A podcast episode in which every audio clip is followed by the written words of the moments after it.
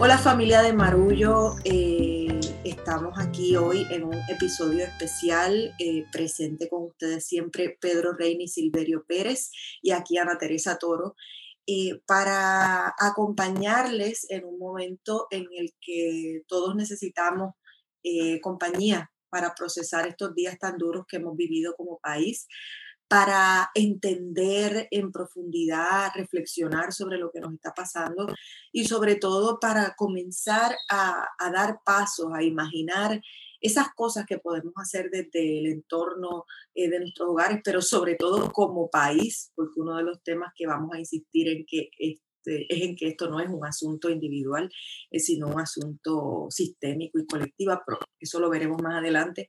Eh, y así que por eso hemos decidido hacer este episodio especial, romper la rutina eh, de nuestros episodios eh, semanales para hablar de esto porque, porque nos urge tanto como ustedes, hemos perdido el sueño como ustedes y es tiempo de conversarlo. Obviamente nos referimos a este fin de semana tortuoso donde hemos visto un nuevo episodio dentro de la gran crisis eh, de violencia de género, eh, de violencia machista, de feminicidios eh, que vemos en Puerto Rico. sabemos que no es algo que ocurre solo en Puerto Rico, basta mirar estadísticas en, en, el resto, digamos, de los países de América Latina por aquello de concentrarnos en la región, pero es un problema que nos toca de una forma muy específica y que como país tenemos que encarar y afrontar y para eso estamos. Yo quisiera primero darle las gracias a Silverio, que sé que hizo un Facebook Live recientemente junto a Jessica y Gisette Cifredo y ahí hablaron cosas muy importantes para un público eh, bastante amplio, que no siempre está muy receptivo, pero que gracias a que reciben esta información eh, de sus voces, eh, se abren a escuchar esto. Así que Silverio, gracias y a Pedro también le agradezco porque no solamente y lo trabaja siempre en sus columnas y desde el salón de clase, sino que como amiga me consta, Pedro, que eres un ejemplo de lo que es una paternidad eh, con perspectiva de género eh, y con conciencia de la equidad. Así que gracias a ambos y abro el espacio para que para que compartan sus reflexiones acerca de lo que hemos vivido. Eh, Pedro, ¿cómo, ¿cómo te has sentido? ¿Qué tienes que decir sobre lo que está pasando? Bueno, primero, ¿verdad? Yo pienso que eh, a nuestra audiencia eh, le interesa mucho lo que pasa en Puerto Rico, tanto los que viven aquí como los que viven allá, y pensamos que este episodio especial que estamos eh, haciendo fuera de calendario para, para poder atender este tema tiene el propósito de poder reconocer las múltiples dimensiones de esta situación que hemos visto con estos dos viles asesinatos de dos mujeres por parte de sus parejas. Cada vez que ocurren estas cosas, no es solamente la tragedia y la crueldad eh, que, exhiben estos dos asesinatos, una crueldad que verdaderamente no, quiero ni repetir, pero que está ahí en los medios de comunicación.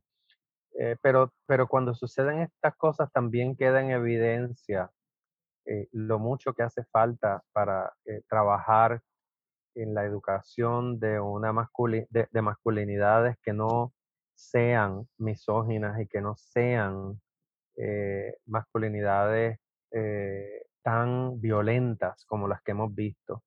Eh, en el caso, en el caso de Andrea, que, que, fue la mujer que, cuyo cuerpo apareció en Calle, fue su pareja, pero en el caso de Keishla, se trataba de una figura pública, de un atleta que ha representado a Puerto Rico, de un atleta que es una figura pública. Así que hay, hay dos dimensiones ahí en las que coinciden dos, dos personalidades, dos hombres, eh, exhibiendo una conducta muy tóxica y evidentemente mortal, asesina. Pero también nos damos cuenta de que la sociedad tiene distintas varas para medir esto y nos damos cuenta de cómo hablar de educar con perspectiva de género produce estas reacciones como las que hemos visto de algunos de nuestros políticos y líderes religiosos, eh, invocando la equidad para no reconocer que hay un patrón eh, que, que, está debidamente documentado de violencia específica contra las mujeres.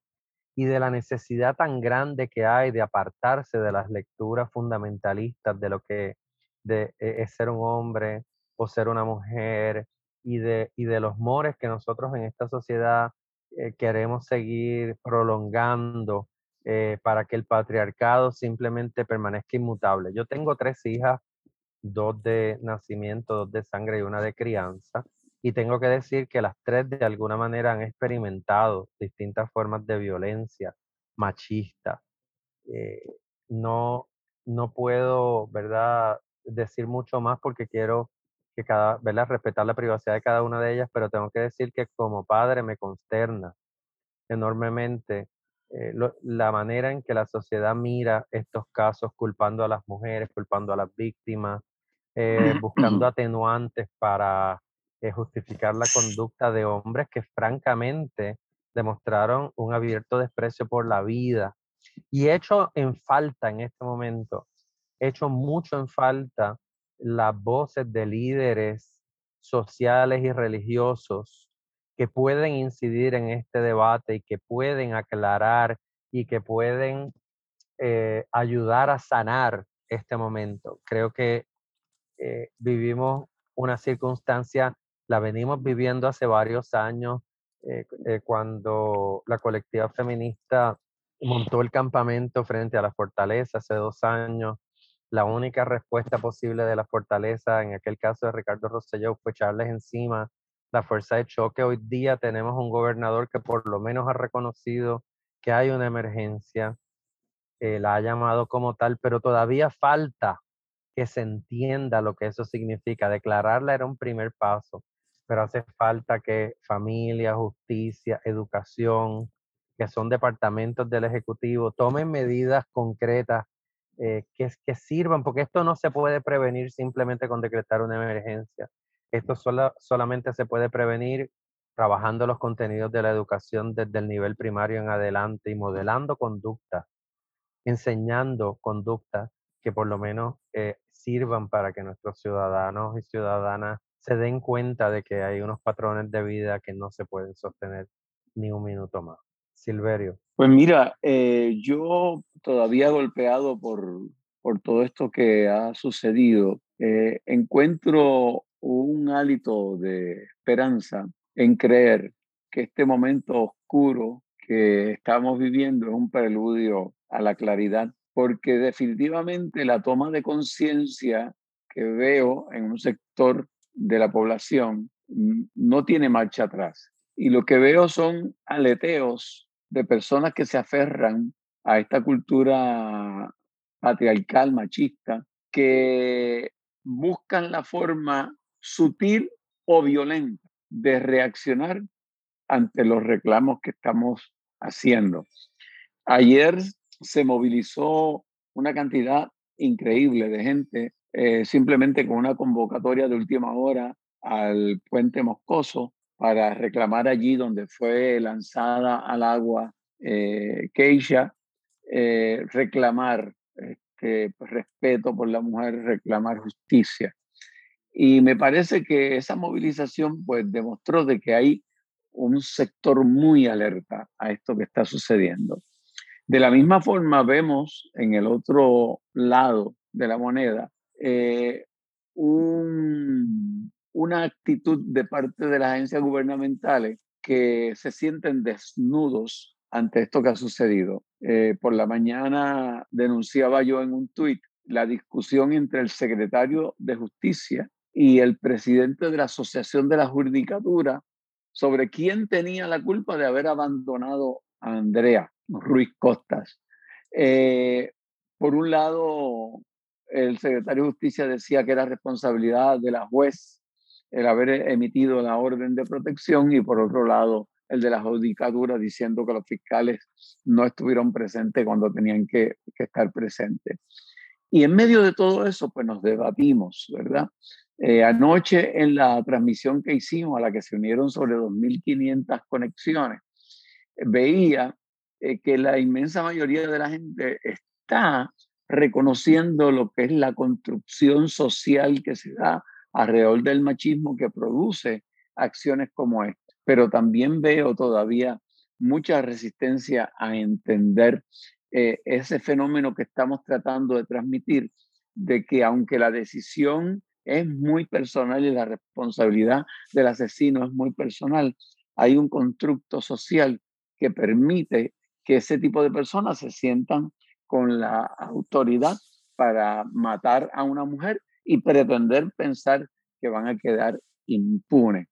Yo, yo creo que lo que estamos haciendo hoy, lo que se hizo anoche, lo que se está haciendo en muchos de los medios de comunicación, está contribuyendo a esa esperanza que yo trato de encontrar en medio de esta oscuridad, de que hay una toma de conciencia que no va a dar para atrás y que expresiones como las que se han hecho en contra de la educación con perspectiva de género, la ausencia de dar cara del proyecto, de, la, de los portavoces del proyecto Dignidad, porque hay que decirlo con nombre y apellido, han estado ausentes, están metidos debajo de la cama, porque no pueden decir nada, eh, ya que los dos asesinatos que han ocurrido precisamente contradicen, contradicen la cantaleta de ellos en contra de la educación con perspectiva de género y, y la, el tratar de vendernos que eso es una ideología y que hay que combatirlo. ¿Dónde están? ¿Dónde están eh, para defender la dignidad? Si es un proyecto dignidad, ¿dónde están para defender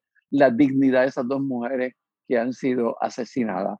Eh, me parece que estamos en una batalla donde los que estamos dando la voz vamos a ser atacados. Hoy me enviaban un ataque que me lanza una persona desconocida eh, en Facebook simplemente por la transmisión que hicimos anoche y donde tratan de sacar expedientes del pasado, este, inventar noticias para atacar a uno. Y yo creo que eso es un, un indicio de que estamos dando una batalla que está teniendo efecto, que está remeniando las estructuras del gobierno, que está remeniando las conciencias de la gente. Y me parece que este es el momento de seguir en esa batalla y que ese atisbo de luz que hay en esta oscuridad, pues se haga cada día más clara. Yo, yo quisiera ver ese atisbo de luz, pero le soy bien sincera, eh, yo estoy como en shock, estoy paralizada, eh, tengo mucho miedo, estoy golpeada y estoy harta, porque cuánto más hay que explicar lo que ya hemos explicado cuántos más informes locales e internacionales sobre la efectividad de educar eh, con conciencia, con perspectiva de género, porque ese es el término que internacionalmente ha sido reconocido. ¿Cuánto más tenemos que explicar que la tergiversación en la definición de ese término es una herramienta eh, de grupos conservadores para mantener el status quo, no no tiene nada que ver con la definición del término.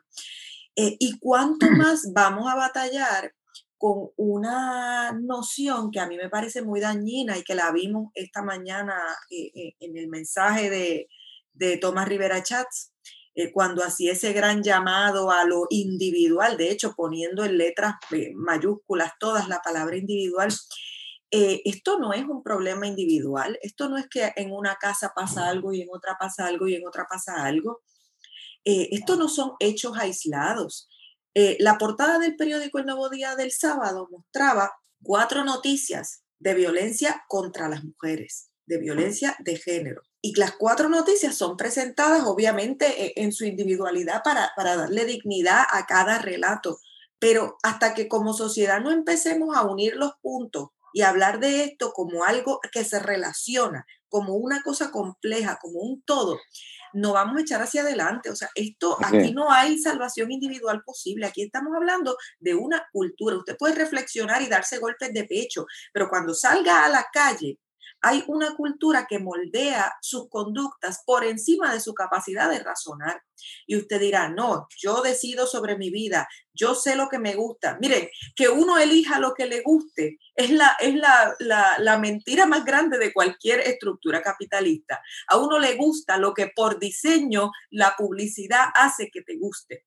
Hay gente que logra con muchísimo esfuerzo de conciencia trascender eso. Pero si a usted le gustan los maones pegados, mire a su alrededor, se va a dar cuenta qué es lo que hay a la venta. y qué es lo que le gusta a la gente que hay a su alrededor. Entonces, lo primero que hay que hacer es cuestionar aquellas cosas que creemos que hacemos por convicción y preguntarnos si no es la cultura la que está moldeando ese comportamiento. Porque podemos decir de la boca para afuera que no nos importa lo que digan los demás, pero salimos a la calle y sí nos importa. Y no solo nos importa, se nos mete por dentro, moldea nuestra conducta muy por encima de nuestra capacidad de discernir. ¿Y a qué me refiero? Eh, bueno, hemos, hemos usado, yo creo que, aquí en Marullo este ejemplo antes, eh, y, si, y si lo hemos usado antes, me, me disculpan que lo repita, pero eh, yo, yo conozco a esta persona que trabaja en dos hospitales distintos. Y en un hospital todo el mundo llega tarde, no se cumplen las cosas a tiempo, los horarios de cirugía no se respetan, la gente tiene que esperar un montón de horas, versus este otro hospital en el que trabaja donde todo corre como reloj suizo. Y hablaba con esa persona y reflexionábamos acerca de que el problema no son los empleados de un lado versus el otro, el problema es la cultura de trabajo. Porque en, ese, en ese hospital donde todo está manga por hombro, hay una cultura que alimenta eso. Y tú mueves un empleado del hospital donde las cosas pasan bien al hospital donde las cosas pasan mal. Y, y se, va, y se va a corromper, porque va a decir, ¿para qué yo voy a seguir siendo puntual si llego aquí y no hay nadie? Tarde o temprano empieza a llegar tarde porque uno se aclimata a las culturas a las que pertenece. Las culturas moldean conducta diseñan comportamiento. Los espacios que habitamos diseñan las dinámicas. Usted entra a la casa y primero conversa en la sala, después se adentra al comedor a cenar. Si hay confianza, se mete con su anfitrión o anfitriona a la cocina. Eh, si la intimidad llega a otro nivel, va a la habitación. Usted no entra a la habitación a una casa extraña. O sea, incluso los espacios moldean la forma en que nos relacionamos y que nos comportamos. Esto, pregúntele a cualquier arquitecto que, la sociología y, la dinámica social que se quiere generar en un espacio es fundamental eh, para el diseño de esos espacios. Eh, entonces, planteo todo esto yéndome un poco por la rama, porque el argumento de que esto es una cuestión que usted lo hace en su casa educando a sus hijos y a sus hijas, que esto es una reflexión interna que usted puede tener, está desbancado, no funciona. Insistir sobre eso es insistir sobre un sistema que nos sigue fallando. Entonces, eh, basta ya de ese argumento de que esto es una cuestión individual. Aquí, claro, claro que tiene que haber una cuestión personal de usted reflexionar y decir, qué dentro de mi vida y dentro de mi conducta eh, es, propicio a un comportamiento machista. Mira, yo lo hago constantemente y le voy a compartir el que, la reflexión que tuve este fin de semana. Yo recordé, me puse a pensar cuándo fue la primera vez que yo como mujer me sentí sexualizada. Yo tenía 11 años y me estaba quedando con unos amiguitos, nos estábamos quedando un fin de semana en calle con unos amiguitos y salimos a una farmacia.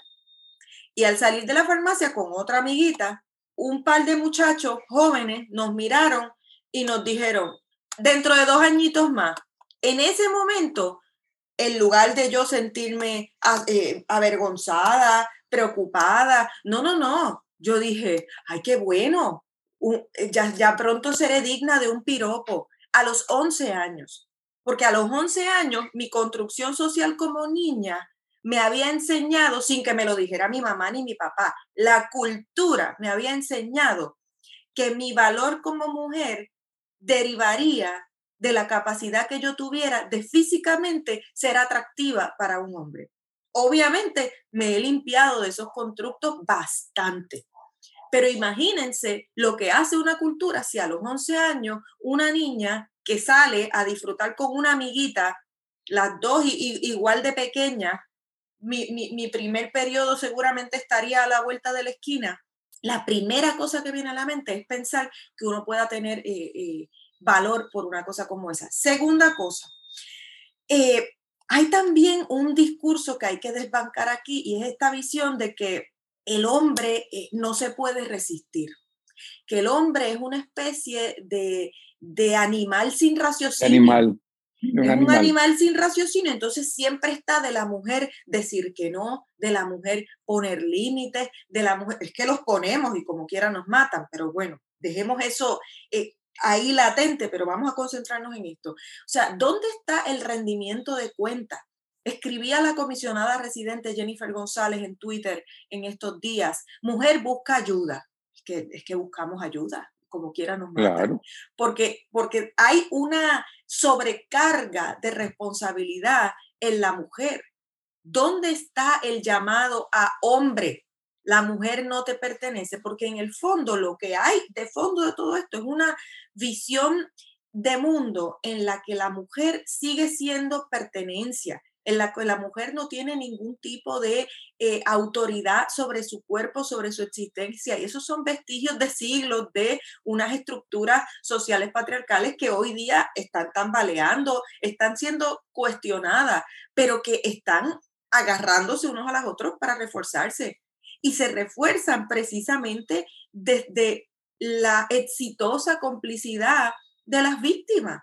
Cuando usted escucha a una mujer decir, ah, eso fue otra mujer, ah, eso esto, ah, eso lo otro, es el propio sistema eh, defendiéndose a sí mismo. Y, los sistemas se sostienen porque se defienden desde su entraña y su entraña es el objeto de eh, su juicio y su ataque, que son las mujeres.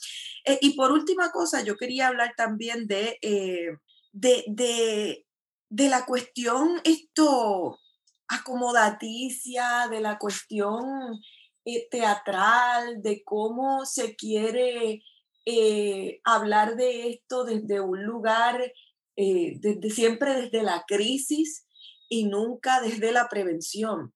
Entonces, son, momentos, son momentos bien duros, son momentos bien delicados. Yo como muchas mujeres, hemos pasado días recordando agresiones, recordando acoso, recordé un asalto eh, y, hablando con todas las amigas, eh, eh, es muy curioso porque yo no conozco una sola mujer, no conozco una sola mujer en mi vida que no haya sido acosada, hostigada, señalada o que haya recibido algún tipo de, de, de, reacción incómoda esto, por el mero hecho de ser una mujer. Y entonces la gente dice, bueno, no todos los hombres son acosadores. No, no todos los hombres son acosadores, pero ¿por qué todas las mujeres son acosadas?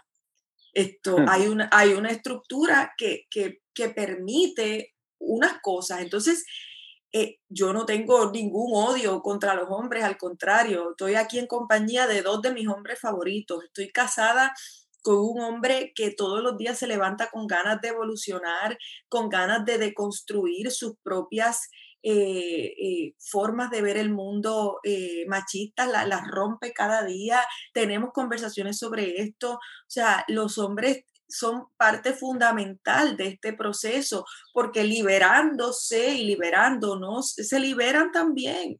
Los hombres también salen ganando dentro de una sociedad más justa. ¿Usted se imagina hombre salir sin tener a la calle, sin tener la presión de que tiene que demostrar su hombría, eh, o, em, obligando a una mujer a complacerlo sexualmente. ¿Usted se imagina salir a la calle sin tener que demostrar su hombría, siendo el gran proveedor? ¿Usted se imagina poder llorar si tiene ganas y que nadie cuestione su, su masculinidad? Eh, de eso también se trata esta lucha, de eso, de, de, hecho, de eso también se trata el feminismo y de eso también se trata eh, esto que está pasando, que, que, es tan terrible y que en el fondo lo que nos deja es con el corazón hecho una pasa y, en mi caso, muerta de miedo. O sea, ahora mismo estoy hablando con ustedes y, termino de hablar y digo, ay Dios mío, me, meteré yo en algún nuevo problema por estar diciendo esto. Le dan a uno ganas de callarse la boca y meterse bajo una mesa, porque, porque es mucha la violencia que hay allá afuera y, y todos y todas somos cómplices de alguna manera, aunque no lo veamos, porque es que somos parte de esta cultura y, la cultura se cambia con educación. No, Nada, tremendo monólogo que me he bancado aquí, pero, pero quería, quería decir estas cosas y, compartirlas con ustedes que, son, que son solidarios y, nos acompañan en, todo esto. No, yo, yo a ese comentario tuyo que me parece muy atinado, tengo que decir que este es el momento también en que otras voces que no sean solamente la, de las líderes feministas eh, salgan y ocupen la palestra y denuncien lo que ha sucedido.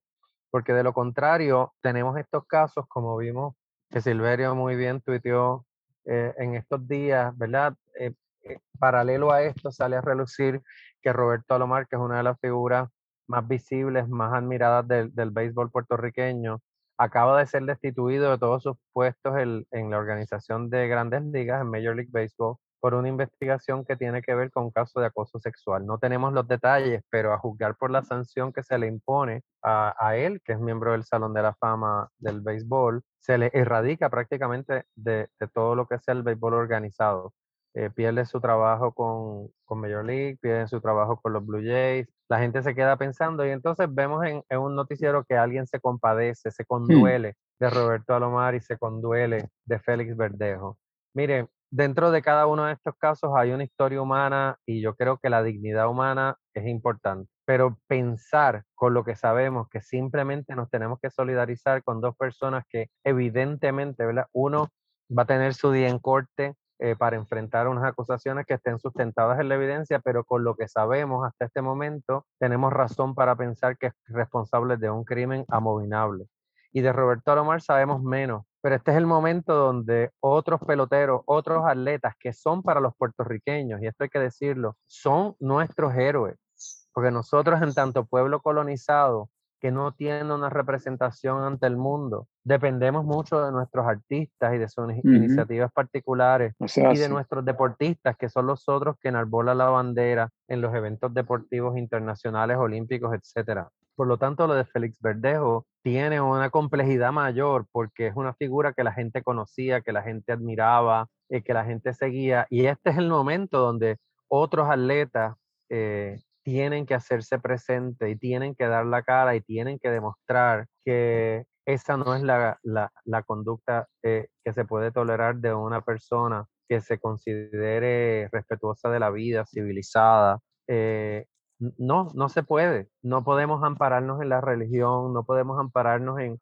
un conservadurismo este, que, que dicte, bendito, ¿verdad? Porque e, es muy común en Puerto Rico, en los casos de violencia contra las mujeres, que se responsabilice a ella por cómo vestía, por, por cómo se conducía, por cómo, dónde estaba. Mire, no, eh, no, no existen atenuantes ni situaciones que hagan a una mujer responsable de la violencia que padece eh, por las decisiones, ¿verdad?, que toma sobre su apariencia o sobre cómo quiere vivir su vida. Eh, yo tengo un hijo varón, dije al principio, tengo tres hijas, también tengo un hijo varón y creo que he podido, ¿verdad?, crecido rodeado de mujeres eh, que han moldeado su temperamento y, creo que también mi ejemplo le ha permitido sensibilizarse. Pero es importante que esos niños que están creciendo que esos jóvenes que están comenzando, eh, ¿verdad? La, vida adulta entiendan que hay unos límites y hay unas conductas que son nocivas y unos límites y unas conductas que básicamente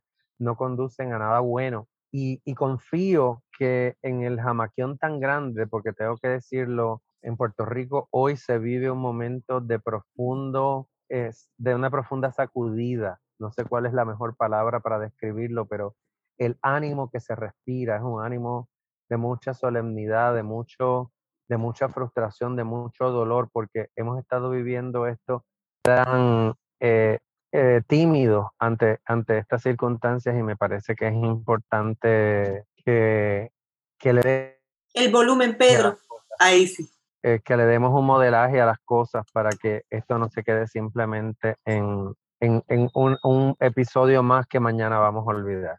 Mira, yo quisiera es, eh, terminar mi, mis comentarios haciendo, precisamente uniéndome a esa petición tuya de que tienen que haber más voces que se manifiesten. Eh, en este momento eh, tenemos que subrayar el que hombres que hayamos ido tomando conciencia, que hemos ido aprendiendo sobre, sobre el, lo que está dentro de nosotros, esa construcción machista y que hemos, nos hemos cuestionado nosotros mismos, hemos tratado de crecer, hemos escuchado a las mujeres extraordinarias que hemos tenido a nuestro lado. Es bien importante que hablemos, es importante que, que, que unamos nuestras voces al reclamo de las mujeres. Eh, y a mí me parece que líderes políticos, eh, personas que presiden organizaciones, es el momento de levantar las voces, porque si no, pasa lo que en muchas ocasiones ha pasado, nos conmovemos, hay un remesón como el que estamos viviendo y a los pocos días va bajando la intensidad y de pronto eh, vuelve otra vez esa pasividad que es la que permite que vuelvan a ocurrir estos incidentes tan abominables. Así que mi compromiso es con, con no callarme, con, con, atreverme a decir lo que tenga que decir este, como representante de un sector de los hombres que estamos tomando conciencia y que somos solidarios al 100% con las mujeres en esta lucha que no debe ser de ellas solas, sino de todos.